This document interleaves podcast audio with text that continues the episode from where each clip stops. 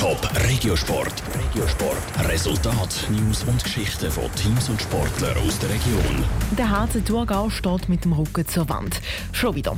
Die Thurgauer liegen in der Swiss League Playoff Halbfinals gegen La Chaux-de-Fonds zurück. Noch eine Niederlage und die Thurgauer verlieren die Serie und sind dus.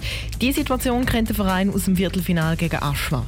Michel Eckimann. Im Viertelfinale haben die Thurgauer die Serie noch kehren und sind darum zum ersten Mal seit 21 Jahren im Playoff-Halbfinale.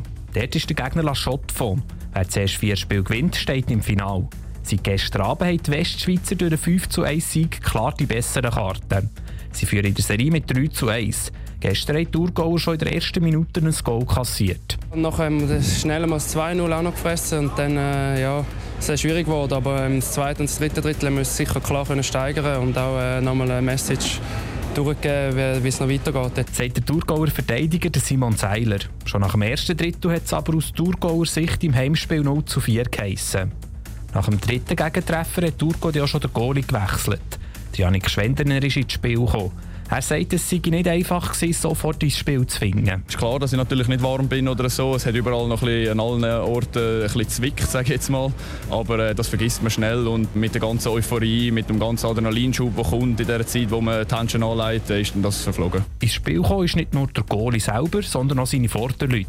Aber die Niederlage haben sie nicht mehr abwenden Aufgeben sei nie eine Option gewesen, stellt Janik Schwendener klar. Wir haben letztes Jahr in den Playoffs schon bewiesen, dass wir drei Minuten vor Schluss einen drei Tor Rückstand können aufholen Klar, das ist meistens eine Seltenheit, aber im Hockey kann es schnell gehen. Für uns ist aber äh, in erster Linie wichtig, einfach weiter kämpfen, weiter äh, Checks fertig machen, weiter Plays machen, sich etwas trauen, nicht aufhören, nicht aufstecken, weil man gewusst, egal was passiert, es geht am Mittwoch weiter und genau so fahren wir auch weiter. In zwei Tagen geht es auswärts weiter. Wenn die Thurgauer verlieren, sie sind draussen.